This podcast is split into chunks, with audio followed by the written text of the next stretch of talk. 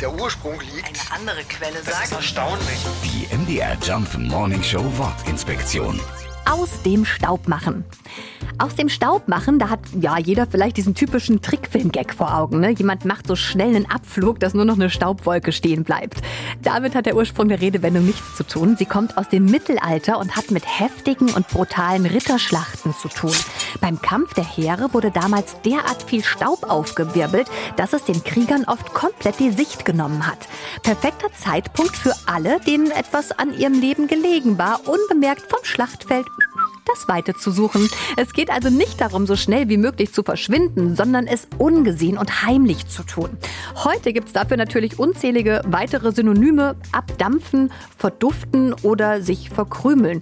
Und gerne dann noch mit einem blöden Spruch garniert.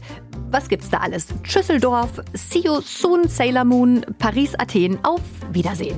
Die MDR Jump Morning Show Wortinspektion. Jeden Morgen um 6.20 Uhr und 8.20 Uhr und jederzeit in der ARD Audiothek.